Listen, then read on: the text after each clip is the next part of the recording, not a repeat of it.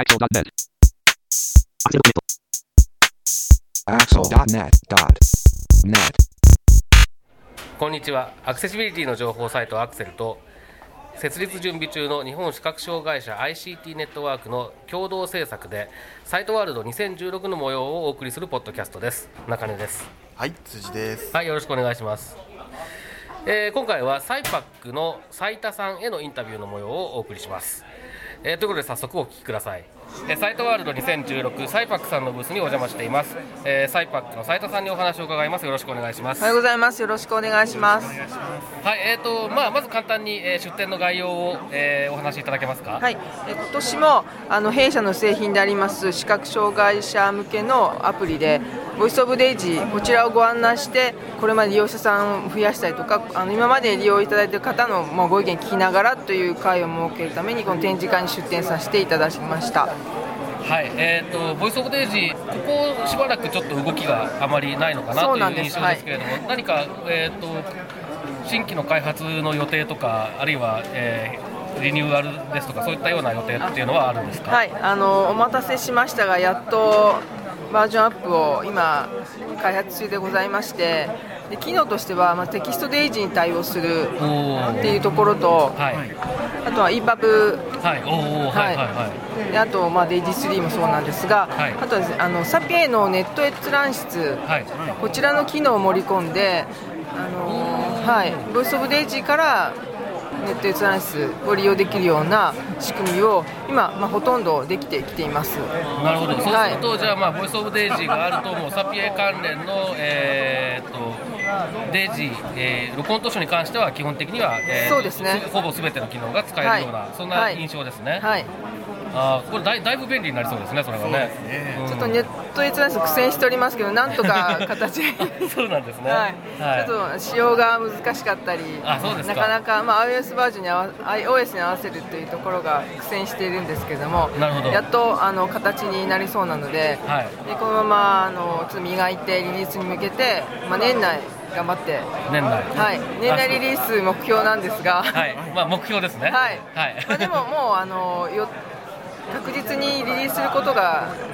あの見えてきましたので、はい。今度こそ、はい。はい。しっかりご案内できると思います。でこれは、えー、と iOS 版がまずは初めにってことですか、それとも Android 版の方も、えー検討されてるんでしょうか？あのまず iOS 版をやってまして、はい。はい。Android はちょっとその後どうするか検討してなるほど、多分ユーザー数的には iOS 版の方が圧倒的に多いような感じですか、そうです今のところ。ね、はい、ですがあの連日のこの展示会で Android のお客さんやはりたくさん来てくださっていて、ええ。LINE に、はい。でチラシもさばけてる状態でやっぱりその Android の方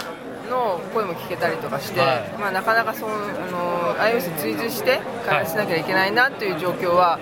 まあ、体験いたしました。なるほど、はい。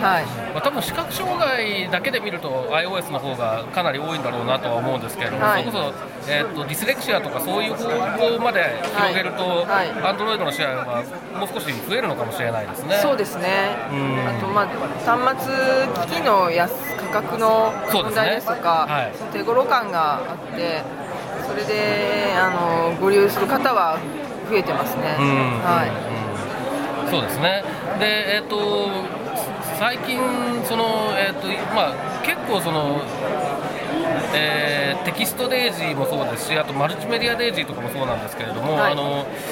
えーと学校の教科書ですとか、そういう教育の現場で導入するっていうような話と絡めて聞くことが多いような気がはい個人的な印象としてあるんですけれども、はいやはりそういうようなユーザーさんっていうのも、えーそれなりにいらっしゃるような、えー状況ですか？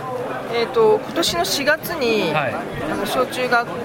校の教科書、こちらをあの配信するデイジー教科書の提供システムをリニューアルしまして、はいでこれ、あの実際、ボイスオブデイジーのエンジンを使って、リハ協さんのサイトから教科書を申請して、ダウンロードして、であのボイスオブデイジーの機能を使って、教科書を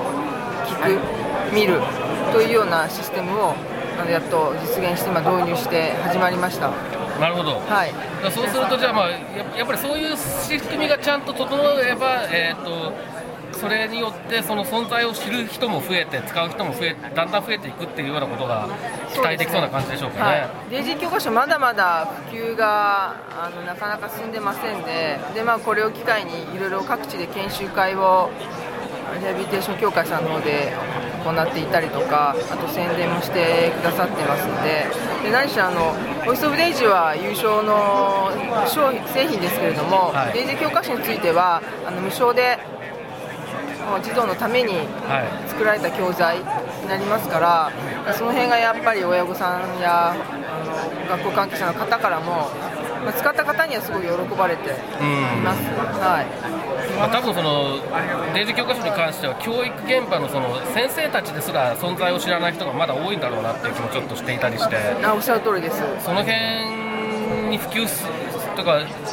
あの知られたら途端に普及したりとかっていうようなこともなんかありそうな感じもしますよね、ね。実際使った人の声がどんどん出てくるとね、いいはい、いいですよね。はい。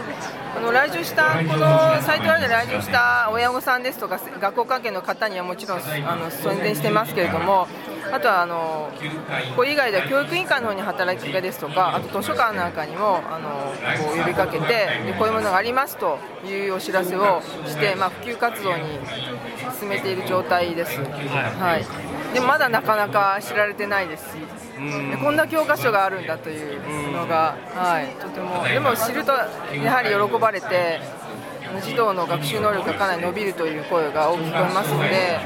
まあ、有効な教材かなと思います。はいやっぱりその教科書の存在そのものとあとやっぱり実際に使ったっていう事例がどんどん外に出てくるとまた違ってくるでしょうね。そうですね。うん、あとはあの今後の課題としては教科書申請のしやすさ。あそうですね。はい。うん、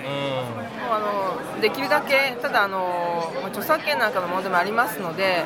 その辺も鑑みながらあのできるだけ申請をこう簡便にしてで安全に使っていただけるっていう仕組みを、うん、まあ、今後の課題としてあの今検討しています、はい、あと教育委員会の方にもこう普及してそこから各学校にこう普及していただけるようなそういうようなことも検討して少しずつ活動している状態です。はい、はい。はい。えーと、なんか何か他に、えーと、言い忘れたことですとか宣伝ですとかございますか？やっと「ボイス・オブ・デイジー5」として iOS 版、はい、リリースしますので皆さんご期待いただければと思います、はい、そうですね。じゃあ、はい、この「ボイス・オブ・デイジー iOS 版」えー、ね年内かなっていう 感じのリリースを、はい、はい、楽しみにしております、はい、よろしくお願いします。はい、えー、はい、ここまでサイパックの斉田さんにお話を伺いました。どうもありがとうございました。ありがとうございましたはい、えー、ここまでサイパックの斉田さんへのインタビューの模様をお送りしました、えー、ボイスオブデイジー、えー、デイジー再生用のアプリケーションですね。iOS 版と Android 版がありますけど、これのまず iOS 版が先だということですけれどもバージョンアップのお話それからえー、デイジー教科書のお話、えー、と伺いましたけれども、えー、いかがでしたか？そうですね、もう本当にバージョン5が出るんですね、なんかすごい、あのー、このインタビューを始めてから、最初の時からあのサイパックさん、ずっとお話伺ってたような気がするんですけれども、もうこんなに経つんだなっていうのを改めて実感しました。はい、なんかおじいちゃんみたいなこと言ってますけれども、でえー、っとですね、実はこのインタビューの後にその、えー、まだ開発中の新しいバージョンの iOS 版の Voice of Daisy というのをちょっと見せていただいたんですけどこれはですね、えー、僕のあくまでも個人かっこ個人の感想ですってやつですけれども非常に良さげです、はい、良さげです。えっ、ー、とまあとにかく何がいい一番僕が何がいいなと思ったかというと、えー、テキストデイジーに対応してるんですけれども、えー、テキストデイジーの読み上げにですね、えー、iOS ボイスオーバーの音声ではなく、うん、えー、ドキュメントトーカーの音声が使われると使えるということでこれはですね読み上げ非常に分かりやすいんじゃないかなと思いますね。安心して使えそうですよね。そうですね。であとまああの EPUB3 のメディアオーバーレイとかまあそういった比較的新しい技術にも対応してますし、これはなかなかあのいいだろうなと思います。あとあのサピエの各機能ですね、はい、えー、お知らせを読んだりとか、あと新着えー、新着の一覧を見たりとか、はい、えー、そういうようなこともできたりとかですね。するようですので専用のそのデイジープレイヤーとか持ってないような人たちなんかにとってみると、これはもうすごく使い勝手のいい、えー、使い手のあるえーそういうアプリケーションになりそうだなという印象ですね。そうですね。はい、